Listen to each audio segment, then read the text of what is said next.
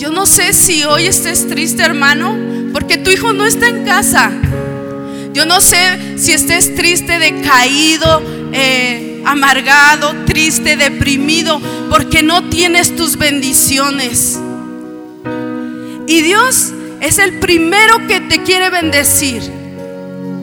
Pero hoy Dios nos invita a que chequemos nuestro corazón. ¿A qué ofrenda le estamos dando a Jehová? ¿Con qué intención estás sirviendo en la casa de Dios? ¿Para qué? ¿Para que te vean? ¿Para que te promuevan? Hay cosas que nosotros como pueblo, como hijos, como servidores, como siervos, como discípulos, como hijos, debemos de cambiar. Son tiempos peligrosos. Son tiempos que no sabemos si mañana despertemos. Son tiempos que debemos de ponernos a cuentas. Y quizás venimos a la iglesia, pero estamos ofendidos. Quizás venimos, vamos a la casa de paz, pero vamos por cumplir. Quizás vamos a buscar de Dios, pero no le entregamos todo nuestro corazón y todas nuestras debilidades. Y cuando nos presentamos delante de Él, cinco horas orando, dos horas orando, una hora orando. Y no vemos la respuesta. Porque no lo estamos haciendo bien. ¿Ok? Como iglesia tenemos que ser esa ofrenda agradable delante de Jehová. Dice la palabra que Cristo no puede ser burlado. Que todo lo que el hombre siembra cosecha. Dice que Caín decayó su semblante, se, enojó.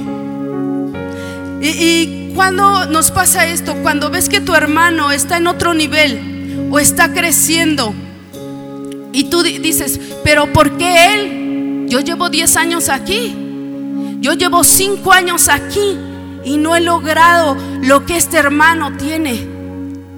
¿Ok? Hay actitudes, actitudes en nuestro corazón que no demuestran una ofrenda agradable delante de Jehová. Y hoy te digo con todo el temor de mi corazón, en la madrugada cuando estaba orando y buscando de Dios, Dios me llevó, ponte a cuentas, porque el diablo, el diablo viene a atacarte por las puertas que estén abiertas. Y si tú vas a la casa de Dios y si tú estás sirviendo y aún los nuevos, las personas que están viniendo por primera, segunda vez, yo te recomiendo, no importa lo que hayas hecho antes, lo importante es tu ofrenda a partir de hoy, a partir de que aceptas a Jesús. Eso es lo más importante. Y sabes que estas ofrendas dice, uno llevó lo más gordo y lo mejor. Y el otro también le llevó fruto. Pero ¿sabes cuál es la diferencia de tu ofrenda? La actitud de tu corazón. Aquí podemos traer las mejores ofrendas. Pero ¿cómo está nuestro corazón? ¿Cómo está nuestra relación con nuestro esposo? ¿Cómo está nuestra relación con nuestros hijos? ¿Cómo está nuestra relación en el trabajo? ¿Cómo estamos más allá de llevar una ofrenda? Mi esposo decía la, ofrenda de adoración, la ofrenda de los diezmos y las ofrendas. Y ahora Dios te pregunta, ¿con qué intención diste hoy tu ofrenda? Para que, para que Dios te bendiga. Ah, es que aquí piden. Si tú lo das con esa intención correcta, tu semilla no funciona tenemos que darlo con el espíritu correcto y con la intención correcta. Y Dios nos va a bendecir y se va a cumplir la palabra de lo que dice. Y te lo multiplicaré y te bendeciré y engrandeceré tu nombre. Y dice la palabra al ciento por uno. Y hay otra palabra en Éxodo que dice al mil por uno. Yo no sé con qué intención siembras pero hoy te recomiendo que lleves la mejor ofrenda y a veces ni se trata de cantidades porque usted podría decir, yo he dado más en la iglesia de que todos. Pero ¿cómo la diste? ¿Con qué intención la diste? Para lavar tu culpa del pecado porque te fuiste a pecar y entonces dices, bueno, llevo una ofrenda ya Dios me perdona. No, Dios te perdona si tú te arrepientes y no lo vuelves a hacer. Amén. Ok, el siguiente versículo.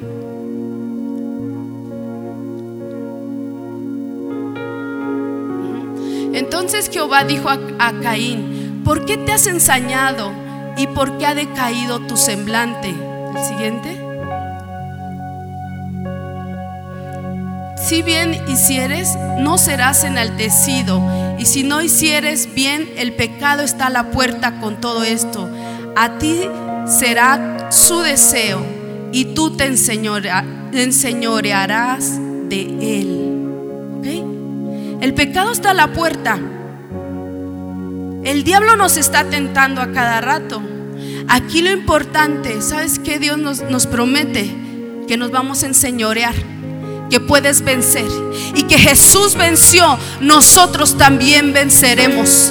Que no digas que no se puede, que no digas no puedo llevar la mejor ofrenda porque me cuesta, porque yo no puedo, porque yo ya llevo pecando mucho tiempo. No, porque dice Jehová, te enseñorearás, podrás, podrás vencer, pero aquí depende mucho la actitud de tu corazón. Hay cosas que usted y yo no podemos lograr en nuestras fuerzas humanas. No podemos, llevar una ofrenda. A veces queremos dar, pero no la podemos llevar. Pero cuenta mucho tu corazón. Cuando tú decides llevarle la mejor ofrenda a Dios, Dios te da la semilla, Dios te da la provisión, Dios te da la bendición. Lo importante aquí es cómo estás, cómo está tu corazón delante de Dios. Amén. Dice el siguiente hijo, por favor. Y dijo Caín a su hermano Abel, salgamos al campo. Y aconteció que estando ellos en el campo, Caín se levantó contra su hermano Abel y lo mató. ¿Cuántas veces matamos a nuestro hermano cuando cae en pecado? En vez de ayudarle, empezamos a decir que es pecador, que hizo esto, que hizo fraudes, que hizo aquí, que hizo allá. Y nosotros mismos matamos a nuestro hermano. ¿Cuántas veces el que está allá afuera pecando, en vez de orar por él, lo criticamos y decimos, son, son del mundo, son pecadores? Y nosotros mismos matamos a nuestro hermano. Y aquí en la iglesia también matamos a nuestro hermano. Cuando el hermano no hizo algo bien y tú le estás ahí, estás como gotera, como carcoma, tú estás matando su llamado. Tú estás matando su propósito. Cuando nosotros no nos alineamos a la voluntad de Dios, somos capaces de destruir a un hermano y dice que lo mató. A veces con nuestras actitudes matamos a nuestro hermano que viene a la iglesia y que nos ve nuestras malas actitudes y él ya no quiere regresar. A veces llegamos, venimos a la iglesia, adoramos a Dios, venimos presentándonos como ofrenda, pero no vamos a, a nuestra casa llevando esa misma ofrenda. Y entonces las personas que están en nuestra casa no reciben a Jesús. También estamos destruyendo a nuestro hermano. Hermano, son tiempos que el mover del Espíritu Santo está muy fuerte. Ya está en esta tierra. Ya está aquí.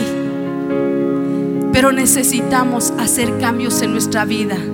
Necesitamos hacer cambios en nuestros hábitos. Dice que Abel le dio lo primero a Dios. ¿Y sabe cuál es el problema de la iglesia? Y lo digo también yo. ¿Sabe cuál es el problema de la iglesia? Que nos hemos familiarizado con Dios. Cuando venimos con la ofrenda debemos de saber delante de quién estamos. ¿Sí? David, David por ejemplo, Dice que remolineaba como loquito. Él sabía quién estaba enfrente de él. Dice que él remolineaba, perdía el sentido totalmente porque sabía a quién le estaba adorando. Y nosotros a veces como hijos de Dios nos familiarizamos. No nos ha caído la revelación delante de quién estamos. ¿A quién le traemos la ofrenda? Que Cristo no puede ser burlado. Que necesitamos checar nuestro corazón y que necesitamos ir a Jesús y que necesitamos ir al Padre y que son tiempos que nuestra alma está al filo cortante y que necesitamos restaurar nuestra relación con el Padre porque para llevar las mejores ofrendas tenemos que poner como prioridad prioridad a Dios. Si usted se levanta y ora y adora y busca su rostro, usted le está llevando la mejor ofrenda a Jehová. Y no habla que usted sea perfecto, pero ya inició un camino que Dios lo va a llevar a un destino mejor de lo que usted está. Amén. El problema de la iglesia hoy en día es que ha perdido su relación con Dios. Caín hablaba con Dios Dice que Jehová le advirtió. No me agradó tu ofrenda, le dijo. Ah, ¿por qué no? Todavía se llevó al hermano y lo fue a matar. Porque él creía que matando al hermano se iba a quedar con la herencia. Que matando al hermano él iba, lo iban a promover. ¿Ok? ¿Cuándo hacemos esto? Cuando el humano caemos en esto? Cuando perdemos nuestra relación con Dios. Cuando no estamos alineados en el Espíritu, somos capaces de eso y más.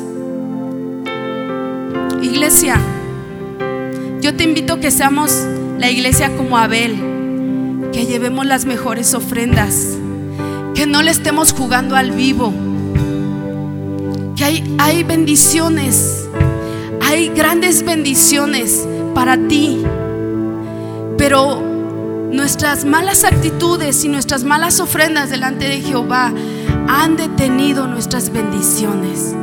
Amén. Dice, y Jehová dijo a Caín, ¿dónde está Abel tu hermano? Y él le respondió, no sé. No se le hace así como que nos pisaron el callo a nosotros también. A mí eso me impactó. Dios nos va a pedir cuentas de nuestros hermanos. Dios nos va a pedir cuentas de nuestros discípulos porque son nuestros hermanos. Somos la iglesia de Abel que lleva ofrendas, somos hijos de Dios. Yo hoy te recomiendo que llevemos ofrendas como hijos. Dice, ¿dónde está tu hermano? Y hoy Dios te pregunta, ¿dónde está tu hermano?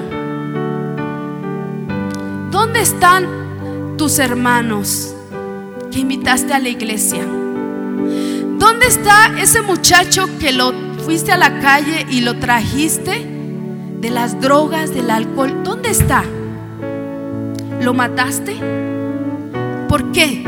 ¿Por qué lo mataste? Cuando nosotros hablamos en amargura,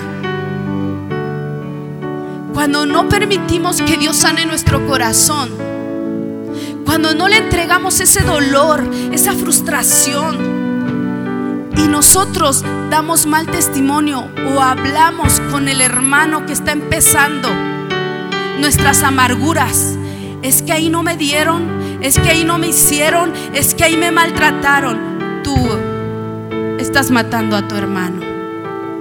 Y Dios te dice, ¿y dónde está tu hermano? ¿Dónde está? Así es que Dios nos va a pedir cuentas. Y hoy creo que Dios está poniendo temor en nuestro corazón. Temor santo. Tenemos que ir por nuestros hermanos. Tenemos que amar a nuestros hermanos. Tenemos que llevarlos a que ellos se enamoren de Cristo.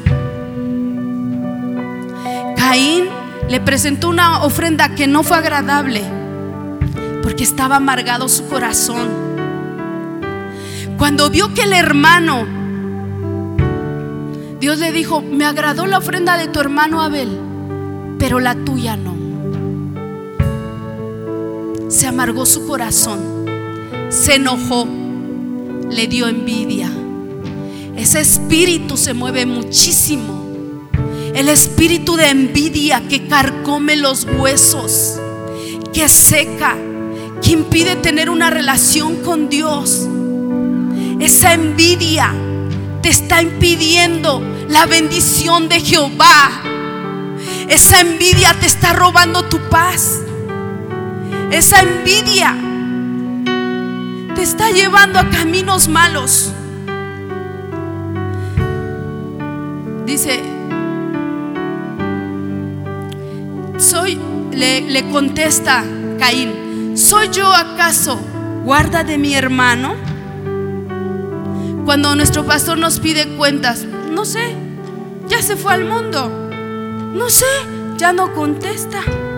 ¿Quién sabe? Pero bien que sabemos, bien que sabemos que, que tú te conflictaste con el hermanito, que nosotros le contestamos mal, que lo tratamos mal en la casa de paz que no lo recibimos como se lo merecía. Que si pecó lo estamos apedreando. Y dice que Caín le dijo, no sé, fíjese la actitud. Contó mucho la actitud para la consecuencia que recibió Caín. Tu actitud cuenta mucho. Tu actitud delante de Dios hasta cuando alguien predica, si tu actitud no es la correcta, Dios está viendo tu ofrenda. Si nosotros estamos aquí, tienes que disfrutar el momento, recibir la palabra, ser humilde.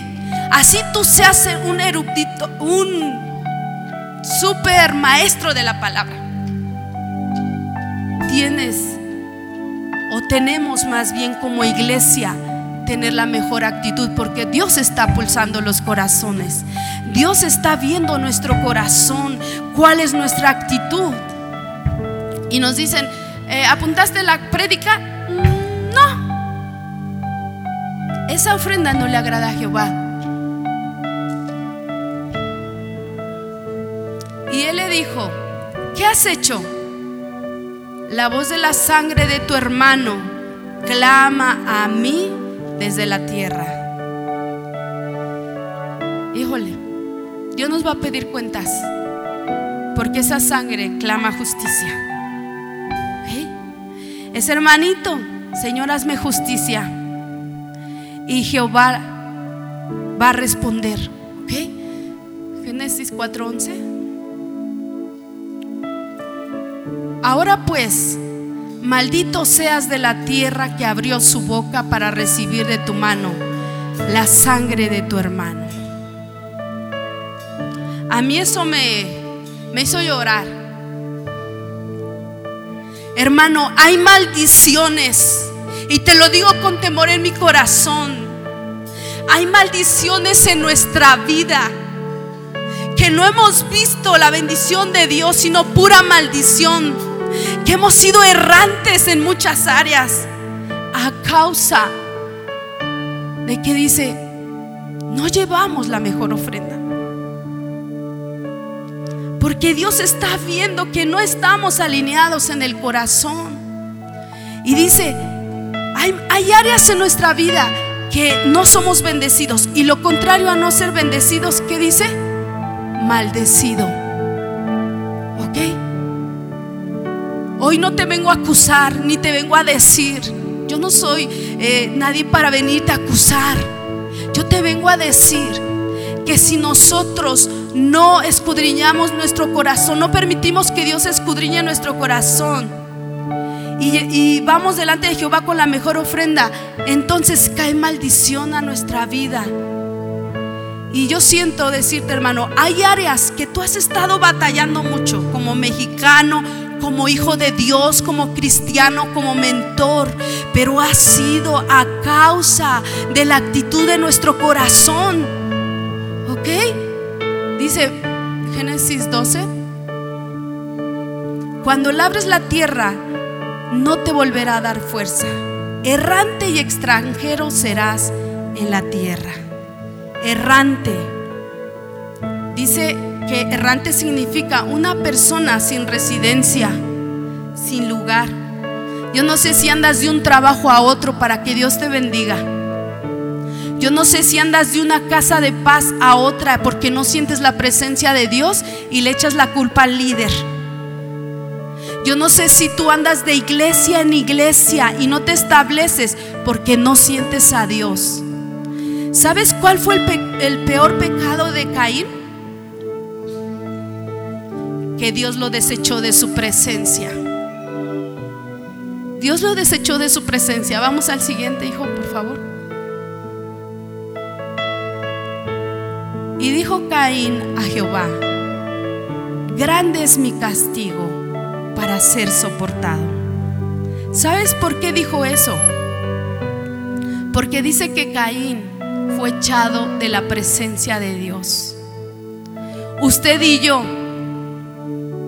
si no tenemos la presencia de Dios, nos morimos. Somos como los peces. Si estamos dentro del agua, o sea, de su presencia, tenemos vida, tenemos salud, tenemos paz. Aún aunque tengas problemas, aunque tengas situaciones, tienes paz, porque tienes al Padre. Está la presencia contigo. Y Caín, como Jehová le dijo, apártate de mí y serás errante. Cuando nosotros no tenemos la presencia de Dios, ahí empieza tu crisis. Ahí empezó la crisis. Decimos, es que la crisis económica es que esto. ¿Sabes cuándo empieza nuestra crisis? ¿Sabes cuándo empezó tu crisis emocional? ¿Sabes cuándo empezó tu depresión? ¿Sabes cuándo empezó tu tristeza? ¿Sabes cuándo, cuándo empezó tu falta de paz? cuando nos desconectamos de la presencia de Dios, cuando Dios no está con nosotros, cuando no sentimos a Dios a causa de esa desobediencia, Caín no obedeció. Jehová ya le había dicho, no me agrada tu ofrenda.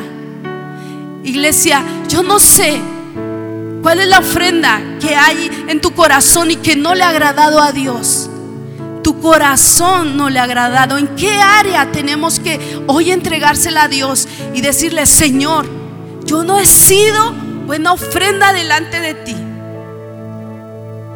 Hay personas que se la pasan murmurando, se la pasan criticando y por eso no ves la bendición de Dios. ¿Ok? Entonces, dice, grande es mi castigo lo peor de un humano es no estar en la presencia de Dios, no sentir la presencia de Dios. Dice que él, yo me imagino, él sabía, conocía a Jehová. Tú y yo conocemos a Jehová. Pero tenemos que conocerlo más. Tenemos que ir más allá. Hay ciertos niveles de relación, hermano. Yo te quiero poner un ejemplo para que te quede claro. Cuando tú pides algo a tu casa y dices que me traiga comida, tú recibes a la persona en la puerta y le das las gracias. Ese es un nivel de relación. Hola, buenas tardes, le entrega las cosas y ya. Otro nivel de relación es a las personas que tú invitas a tu casa, a unos amigos, los invitas a comer y vas abriendo tu corazón, vas expresando vas eh, ya más familiarizándote, ya entran un poquito más. Es otro nivel de relación, ¿ok? Pero ¿sabes cuál es el otro nivel de relación? Es la habitación. ¿Todos entran a tu habitación? No, ¿verdad? Es un lugar especial donde dos personas están ahí. Y cuando nosotros perdemos nuestra relación con el Padre, podemos caer en cualquier pecado. Nosotros tenemos que ser la iglesia de Abel, la que le agrada las ofrendas a Jehová. Porque en estos tiempos aún es difícil salir adelante en lo natural. Pero si nosotros presentamos nuestro corazón puro, limpio delante de Jehová, Dios nos va a levantar. Y cuando estábamos adorando hace rato, estaban cantando y yo estaba orando para que esta palabra sea revelada a tu corazón. Que tú no necesitas andar sufriendo, padeciendo, mendigando. Porque Dios es palabra de vida. Ahí está tu bendición. Dije, Señor, que se revele. Que se nos revele tu palabra. Y sabes, yo vi una visión. Dice, yo abro hoy caminos de la eternidad. Hoy abro caminos donde no podías entrar. Hoy se abren caminos de la eternidad. ¿Y sabes qué vi? Como unos carruajes llenos de bendiciones, llenos de regalos. Y a mí eso me emocionó porque fue en el espíritu, fue un de repente. Y también vi que en esos carruajes venía gente, estaba lleno de gente. Esta palabra tiene que traer un rompimiento a tu manera de vivir, a nuestra manera de pensar, que no podemos jugar con el pecado porque caemos en maldición. Amén. Dice en Génesis 4:14, he aquí, me echas hoy de la casa y de tu presencia me esconderé y seré errante y extranjero en la tierra. Y sucederá que cualquiera que me hallare me matará. ¿Ok? Ahí se da cuenta que Dios lo echó de su presencia. La desobediencia nos hace no, no estar en la presencia de Dios. Cualquier demonio puede entrar a tu corazón, a tu vida. Porque si no estamos en, en unidad con Dios, si no estamos en su presencia, Cualquier demonio inmundo puede venir y agarrarnos. Así seas el que intercedía, el que oraba, el que predicaba. Si nosotros nos descuidamos, si nosotros somos desechados de la presencia, hay consecuencia. Amén.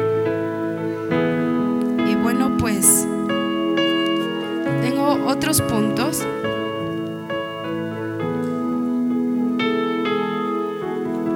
Dice, tres actitudes que, que, provocaron que Caín fuera maldecido.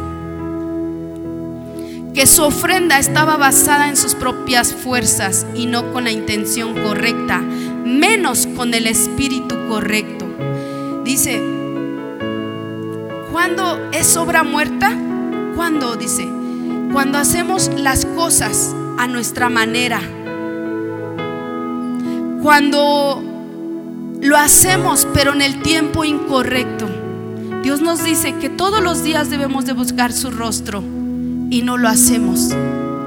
Esa es una obra muerta, porque decimos, lo busco, lo busco cuando quiero. Esa es la iglesia que representa a Caín. ¿Ok? La iglesia que dice, cuando quiero voy, cuando quiero voy a la iglesia, cuando quiero lo busco, cuando quiero o cuando necesito, esa es una obra muerta. Cuando ya se nos eh, estamos pasando una situación difícil y queremos a Dios como un bombero y venimos corriendo a buscarle, esa es una obra muerta. Dice, cuando hacemos las cosas vacías de la vida de Dios. ¿Cuántas veces también servimos con una vida vacía de Dios? Y eso es bien peligroso, hermano. Es bien peligroso cuando servimos sin una vida con Dios. Te vuelves un líder peligroso. Tratas mal a las personas. Y te lo digo yo porque yo tengo un carácter, como dice nuestro pastor, de los mil demonios. Y perdí muchas bendiciones por causa de esa rebelión y de esa desobediencia. ¿Ok? Entonces cuando nosotros le vamos a servir a Dios, tenemos que llevar esa, esa intención correcta, porque si no es obra muerta y usted podría decir, yo he servido mucho en la iglesia, he dado mi vida, he dado mi tiempo, he dado mi dinero. Pero ¿cómo lo has dado? ¿Con qué intención lo has dado? ¿Cómo has servido? ¿Con qué intención? Es que no lo hemos hecho bien. Si no estás recibiendo bendición, es la señal que algo está pasando, que es una obra muerta. Amén. Diga conmigo amén. Dice, a veces hay personas que adoran, que sirven y no reciben. Es por la intención con la que hacemos. Es por toda la intención que no es correcta. Dice, a veces Dios tiene que romper todo y dejarnos que fracasemos para que dejemos de ser orgullosos. A veces decimos, yo adoro, yo oro, yo hago, yo hago, yo hago. Y Dios rompe todo. Y hay áreas en nuestra vida que fracasamos. Pero Señor, ¿por qué fracasé? ¿Por qué estoy así? ¿Por qué? ¿Por qué? Nos preguntamos muchos por qué. Y dice, hoy Dios dice, te quiere hacer unas preguntas. ¿Por qué ha decaído tu semblante? ¿Por qué tienes esa actitud? ¿Por qué estás enojado o amargado? ¿Por qué sientes lástima de ti mismo? Y ahí me voy a detener. Caín dice que bajó su semblante. Se, se sintió la víctima. Y a veces como hijos de Dios nos sentimos víctimas. Es que a, a mí me pasó esto. Es que a mí me hicieron esto. Es que yo ya no sirvo en la iglesia porque ya no, ya no quiero, hirieron mi corazón. ¿Sabías que la falta de perdón es una obra muerta que no le agrada a Jehová? ¿Sabías eso? Es la amargura, la falta de perdón Caín operó en esos espíritus, cayó en amargura. Pero antes de amargura, ¿qué cree que le pasó? Se ofendió. Se ofendió porque le, exaltaron la ofrenda al hermano, pero no la de él. La falta de perdón inicia desde ofensa, resentimiento, amargura, va de nivel en nivel. Falta de perdón, muerte espiritual, y luego viene la muerte física. Va avanzando por niveles. Dios no quiere que estemos amargados. Dice que Caín se autocompadeció. Pero ¿cómo? Es duro este castigo. Y hay cosas que quizás tú le has dicho a Dios. Es duro lo que estoy pasando, Señor. Es difícil pasar esta prueba. Pero ¿sabes las pruebas para qué Dios las usa? Para que Sé que todo orgullo que hay en nuestro corazón. Porque si nosotros le decimos no a, nuestro proceso, tú le estás diciendo no a tu destino. ¿Ok? Si Dios nos dice, ¿sabes qué? Porque dice que nos pasa a veces por crisis, por fracasos, para que quitemos ese orgullo de nuestro corazón y nos demos cuenta que el orgullo es el que nos está matando. Caín cayó en eso, por el orgullo de su corazón, porque si él se hubiera arrepentido cuando Jehová le dijo, no me agradó tu ofrenda, hijo, no me agradó. y cuando le preguntó la siguiente vez, le dijo, ¿dónde está tu hermano, Caín?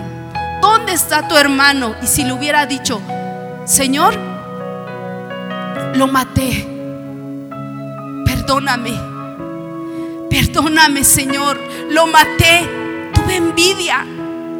Me, dolió mucho que me hayas dicho que no te agradó mi ofrenda y la de mi hermano sí. Si en ese momento se hubiera arrepentido, entonces la misericordia, el favor, su gracia le hubiera perdonado y él no hubiera sido maldecido. Así es que hoy te invito, hermano, hermana, iglesia. Dios sabe tu corazón. Dios conoce tu corazón.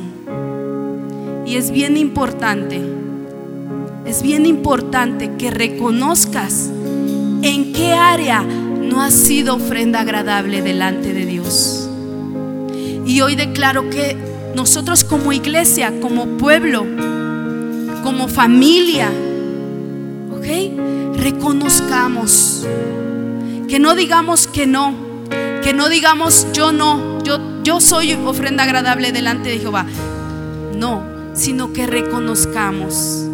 Que digamos, Señor, he pecado contra ti, he pecado contra mi hermano, he maltratado a mis discípulos y te lo digo yo porque yo ya le pedí perdón a Dios. Porque cuando me mandó el tema nuestro pastor, yo primero lo que hice es pedirle perdón a Dios. ¿Ok? Si tú lo reconoces, tú vas a operar bajo cielos abiertos. Tú vas a ver la bendición de Jehová, la que enriquece, la que no añade tristeza. Por eso Dios le dijo, ¿por qué tu semblante? ¿Por qué esa amargura? ¿Por qué? ¿Por qué? ¿Por qué esto? ¿Sabes por qué? Porque no se las hemos entregado a Dios. Estamos luchando. Estás luchando que se haga tu voluntad y no la voluntad de Dios. Es que ¿por qué no hacen así? ¿Por qué no predican así? ¿Por qué no caminan así? ¿Por qué el pastor no hace así? ¿Sabes? El demonio que se nos mete en ese momento es el espíritu de individualismo. Quieres que se haga tu voluntad y no la voluntad de Dios. Por eso, por esas palabras, por esas cosas que no nos corresponde a nosotros decir, vivimos bajo cielos cerrados. ¿Ok? Entonces hoy necesito que tú, eh, eh, en este punto de la de intimidar con Dios, cuando tú intimidas con Dios, dejas de juzgar, dejas de querer que se haga tu voluntad, dejas de pensar en ti mismo y nada más yo, yo, yo. Cuando tú intimidas, es cuando nos cae la revelación que a nosotros no nos corresponde hablar de más. Amén.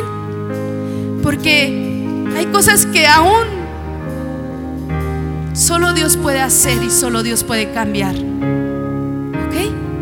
¿Cuántas veces luchamos con nuestros hijos, eh, con las personas, con el marido? Eh, quiero que sea así, porque te, ya te te, compraste un modelo así y tienes altas expectativas de las personas y viene una frustración porque dice, ¿por qué no es así? ¿Por qué no es así? ¿Por qué no hemos aprendido a depender de Dios? Porque nuestra relación con Dios se cortó y entonces ya estamos pensando muy naturales. Entonces, el último punto, bueno, uno antes que les había dicho. La desobediencia de, Caín acarreó maldición a él y a sus siguientes generaciones. Dice que los hijos de Caín cargaban la maldición en su cabeza. Imagínense, imagínense. Los hijos de Caín cargaban maldición.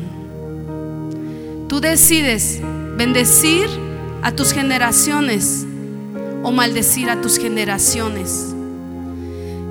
Yo no quisiera que mis generaciones sean maldecidas. Al contrario, yo venía de la iglesia tradicional y cuando me presentaron a Jesús yo empecé a romper toda maldición de idolatría, de pobreza yo traje el zapato roto, el suéter roto, porque yo no tenía esa, esa, esa bendición o esa revelación de que Jesús es mi proveedor y mi Padre es mi proveedor. Todo eso yo lo pasé. Pero cuando yo acepté a Jesús, yo le dije, Señor, ¿qué hago? Rompe con estas maldiciones. ¿Sabes cuándo la rompes? Y yo, yo lo aprendí. Porque aquí en esta iglesia me han enseñado a guerrear, a luchar, a ser una guerrera como David, a guerrear tus bendiciones, porque ese es, ese es el ADN de esta casa. Pero más que gritos, más que gritos, y, que, y así en los retiros nos desgastábamos, más que gritos, es la obediencia. ¿Cuántas veces intercedemos y se escucha hasta la calle? Pero ¿cómo está tu obediencia delante de Dios? Más que gritos es obedecer. Caín obedeció, pero nosotros íbamos a obedecer. Amén. Más que te estés desgastando en tus propias fuerzas, como la ofrenda de Caín, mejor obedece.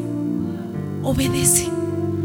Y te vas a desgastar menos porque la misma gloria de Dios va a ir contigo. Y Él va a ir abriendo puertas donde estaban cerradas. Y Él te va a dar la bendición. Y con esto vamos a terminar, pero hoy tenemos que volver nuestro corazón al Padre. Amén. Tenemos que ser sinceros delante de Dios. Tenemos que pedirle perdón a nuestros hermanos. Hemos dañado el corazón de nuestros hermanos. Usted y yo lo sabemos. Aún en el servicio hemos ofendido a nuestros hermanos. ¿Ok? Si usted quiere que esta ofrenda sea agradable delante de Jehová, tenemos que pedirle perdón a Dios. Tenemos que pedirle perdón a nuestros hermanos tenemos que pedir perdón a las personas que hemos ofendido. ¿Ok?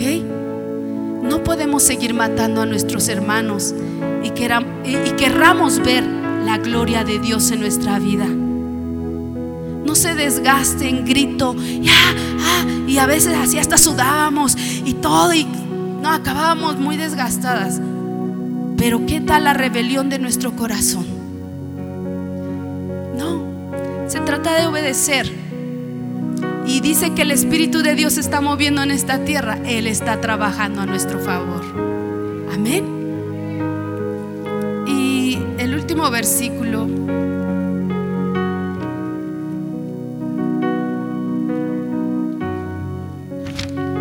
Primera de Juan 1.4. Dice, estas cosas os escribimos para que vuestro gozo sea cumplido.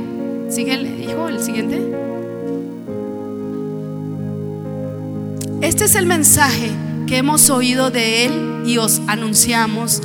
Dios es luz y no hay ningunas tinieblas en Él. Siguiente. Si decimos que tenemos comunión con Él y andamos en tinieblas, mentimos y no practicamos la verdad.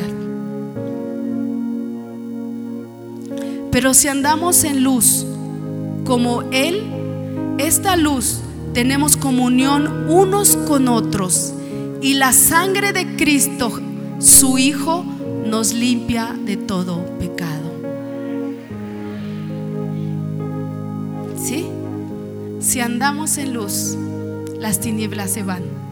Amén. Y si decimos que andamos en luz y estamos enojados con nuestros hermanos, no andamos en luz. Si decimos que andamos en luz y hacemos lo que queremos, no andamos en luz. Estamos en tinieblas. ¿Ok? Si decimos que, que nosotros somos la mejor ofrenda o queremos llevar la mejor ofrenda, pero no tenemos buena relación con las personas, Empezando por nuestra familia. Yo entré a una escuela ahora del Ministerio Quintuple. Bueno, ya no se llama Ministerio Quintuple, otra escuela, pero decían, para empezar, empieza por tu casa. Empieza a hacer cambios en tu casa. Empieza a profetizar en tu casa. Empieza a interceder por los de tu casa y después te vas hacia allá. Esa es la restauración de estos tiempos primero mi casa y de ahí para allá. Amén. Porque eso le agrada a Jehová, que pongamos como prioridad a Él, a nuestra familia, nuestro ministerio, nuestro trabajo. Le gusta el orden. porque si no andamos en tinieblas. Entonces viene el espíritu de hipocresía. Damos una cara aquí y por allá damos otra. Y eso, por eso no damos fruto. Por eso no vemos el crecimiento, por eso no vemos la expansión, por eso se nos detienen las bendiciones, porque no andamos en luz.